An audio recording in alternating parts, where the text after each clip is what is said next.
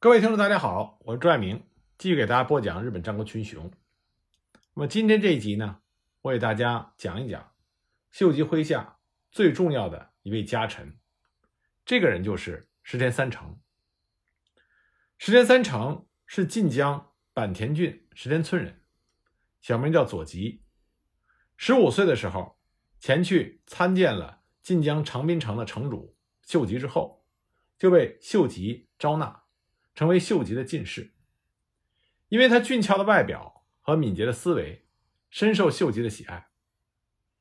那么，石田三成初见秀吉，在史料的描述中是这样的：公元一五七四年，秀吉作为长滨城主的时候，石田三成十五岁。当时三成是某寺院的童子。那么有一天，秀吉外出打猎，口渴了，到这个寺院喝茶。三成就端上了一大碗凉茶，秀吉一饮而尽。之后呢，又捧上了半碗微热的茶，秀吉也喝了。接着，三成又献上了一小碗更热的茶，秀吉大喜，又喝了。从此呢，三成就深得了秀吉的信任，成为了秀吉的侍从。秀吉之所以欣赏三成这个表现，是因为时间三成他先是献上的那一大碗茶啊，凉茶。是用来让秀吉解渴的，接着送上的那一碗暖茶是用以铺垫，最后奉上的一小杯热茶是用以品味。所以秀吉觉得石田三成的心思非常的细腻，才智呢也非常的敏捷，能够机敏的察知别人的意向，言行呢也非常合乎秀吉的心意。那么石田三成跟随秀吉之后，公元一五八二年，信长去世。那么，在秀吉与柴田胜家进行作战的过程中，石田三成因为征讨有功，得到了赏赐。那么，当秀吉在1585年就任关白一职以后，石田三成也被升任为五奉行之一。在公元1586年，他还兼任过介事的奉行。那么，有一种说法说石田三成是文官，他的军事才能不行，但实际上。石田三成跟随着秀吉，也是南征北战。石田三成在讨伐九州岛津氏的时候发挥了很大作用。后来在小田原城征讨中，石田三成也指挥过我们之前讲过的忍城之战。在对澳洲的伊达正宗的征讨中，石田三成在公元一五九一年到相马，利用外交手段瓦解了伊达正宗的盟军。迫使伊达正宗议和。那么，在丰臣秀吉发起的对朝鲜的侵略战争中，石田三成在刚开始被任命为传奉行，在名护屋城执行运送部队、粮食和武器的任务。在小西行长和加藤清正等人占领了朝鲜的京城之后不久，秀吉就派石田三成到朝鲜去主持进攻大明以及各武将。划分占领区域的任务。石田三成到达京城之后，就召开了作战会议，制定了巩固京城、攻打平壤、防备明军来袭的作战方案。那么后来，大明李如松率领的援军赶到，小西行长被大明军打败，退出了平壤。那又由于明朝的主和派得势，以及日本在碧提馆之战中与明军的两败俱伤。两国开始和谈。公元一五九三年五月十五日，石田三成陪同着大明的使节沈惟敬、徐一贯到达了日本的名护屋，谈判议和的条件。公元一五九六年九月一日，明朝的正式议和使节杨方亨和沈惟敬一起到达了大阪，在石田三成的陪同下，秀吉接见了明使一行。不过呢，双方没有谈拢。谈判破裂，所以丰臣秀吉在一五九七年再次进行侵朝战争。不过这次秀吉并没有到明护屋，而是在福建城指挥。所以呢，石田三成也留在福建辅佐秀吉。不过秀吉突然病死，那么就由石田三成主持撤兵，并且与大明朝议和。我们之前讲过丰臣秀次，因为丰臣秀吉一直没有儿子，所以就把外甥。丰臣秀次收为养子，希望秀次作为他的继承人，而且秀次后来也担任了关白一职。但是在公元一五九三年，丰臣秀吉的亲生儿子秀赖出生之后，秀吉对于秀次的感情也就慢慢的冷淡起来，所以就产生了一种谣传，说秀次对秀吉抱有异心。这到底是别有用心人的杜撰，还是秀吉自己本人的杜撰？这已经无法考证了。不过石田三成奉了秀吉之命，在公元一五九五年七月，到了聚乐地去见秀次，探听事情的真相。那么有的史料说，石田三成后来就搜集了秀次反叛的材料，最终造成秀次切腹自杀，其妻妾二十多人也惨遭杀害。这就是所谓的策谋事件。那么此事过后，石田三成还得到了江北十九万四千担的领地，并且被封为佐和山的城主。那么他也遭到了前野长政等大名的怀恨。那么也有一种言论认为石田三成和茶茶夫人，也就是丰臣秀赖的生母颠殿，有着不正常的关系，所以石田三成才会尽全力。除掉丰臣秀次，让丰臣秀赖成为秀吉的继承人。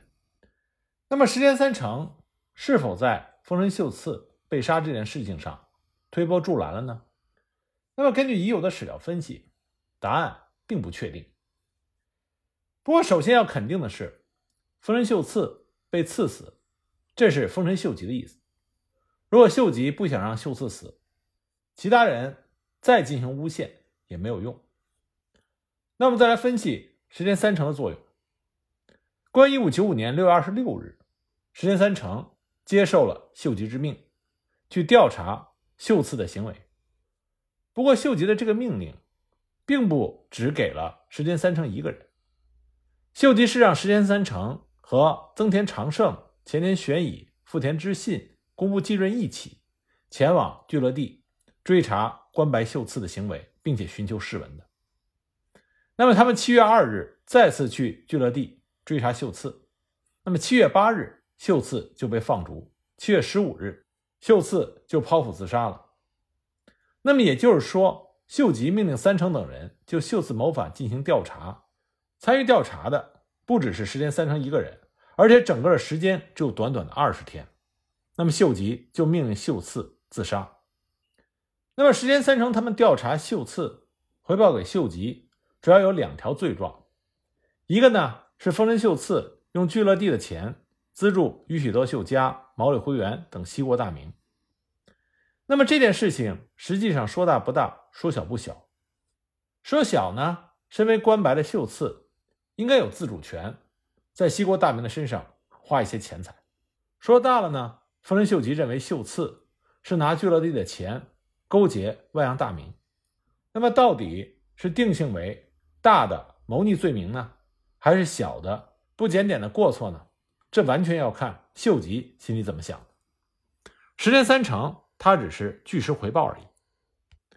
那么据说石田三成回报的另外一个罪名，就是说秀次在正亲厅天皇刚刚驾崩一个月的时候，带着大批的全副武装的武士和火枪开始狩猎，并且把狩猎的地点选在了神山比瑞山，还滥用武力。对付平民百姓，结果被人称之为杀生官白。关于这个罪名，我们在讲秀次的时候给大家讲过。关于秀次的这个罪名，到今天还存在着很大的争论。以丰臣秀次的形式来看，这个罪名完全是捏造。那么至于说这个罪名是不是出自于石田三成之口，这就更加难以确认了。因为调查不仅仅是石田三成一个人做的，还有其他的重臣。石田三成一个人捏造是没有作用的，他必须说服其他重臣与他一起捏造这个罪名。可是，在短短的二十天之内，石田三成是无法和其他重臣达成一致，所以这个罪名是否真实存在都依然存疑，更谈不上是由石田三成捏造出来来诬陷丰臣秀次。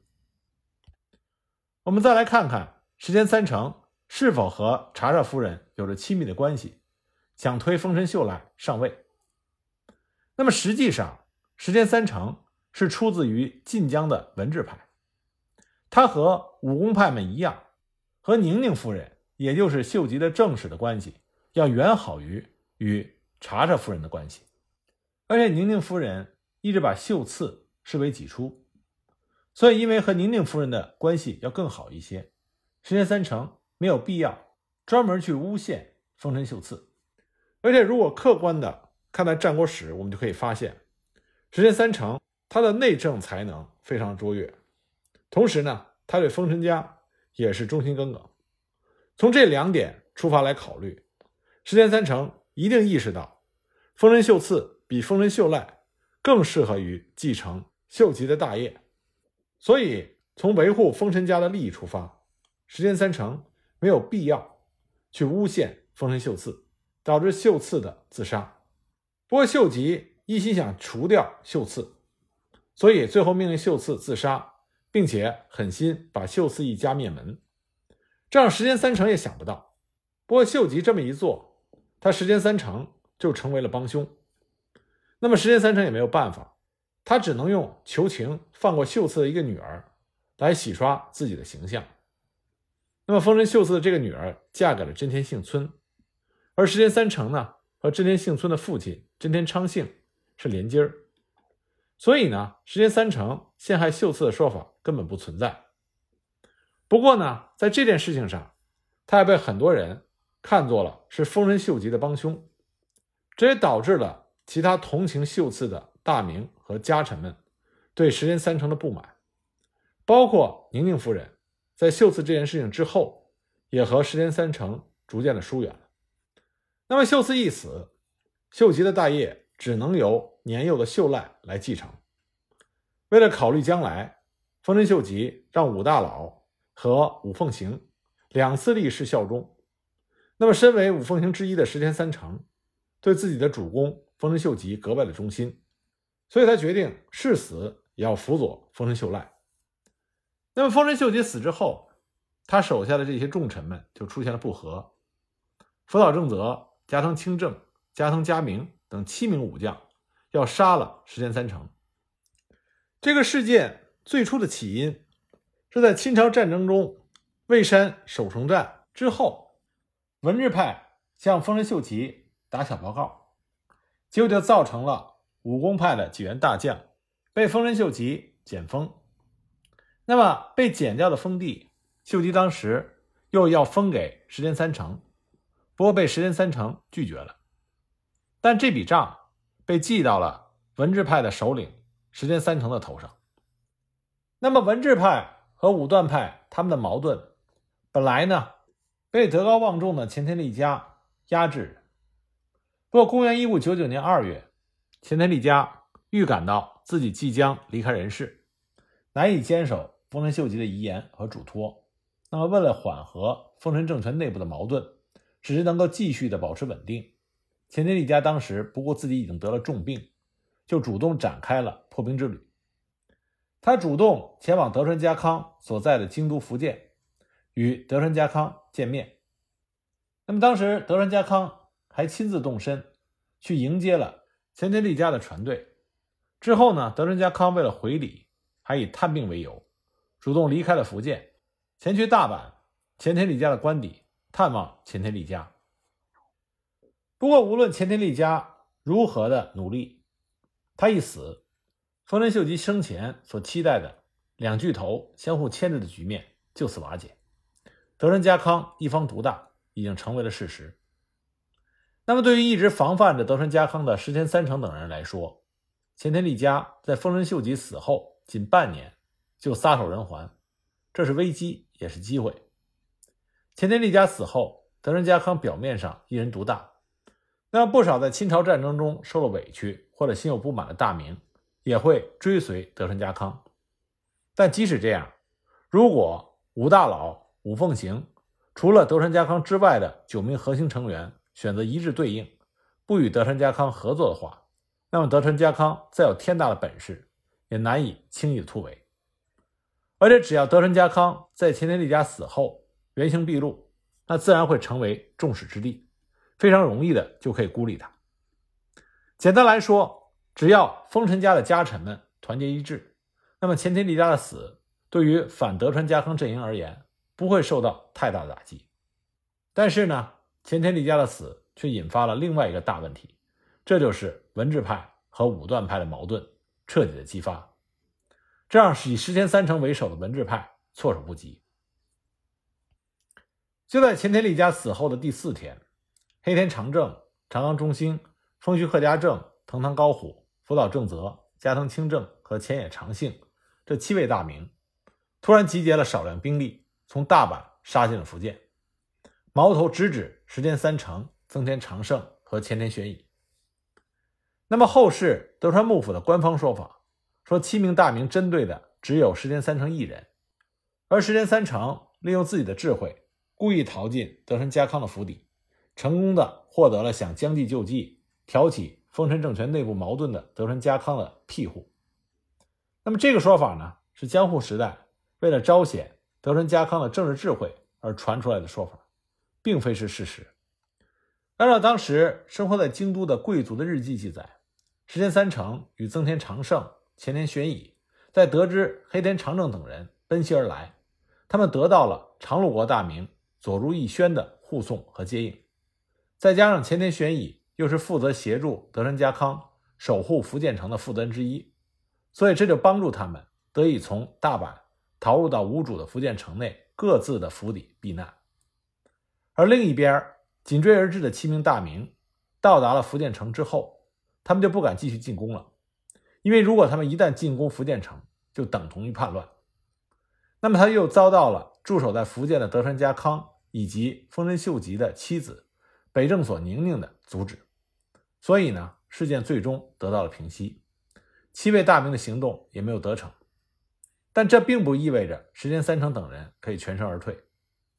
为了平息七人的怒火，经过德川家康等人的协商，石田三成被勒令剃发谢罪，并且退出了政坛，在自己的居城佐贺山城闭门思过。而且呢，石田三成还要交出自己的长子石田损人给德川家康作为人质，而另外一边一直想要平反的黑田长政、长冈中兴等人也获得了平反和相应的奖赏，七大名的主张获得了全面认可，他们也无需为引起这场骚动而负责。相反呢，石田三成成为了整场风波的替死鬼，承担了所有的罪责。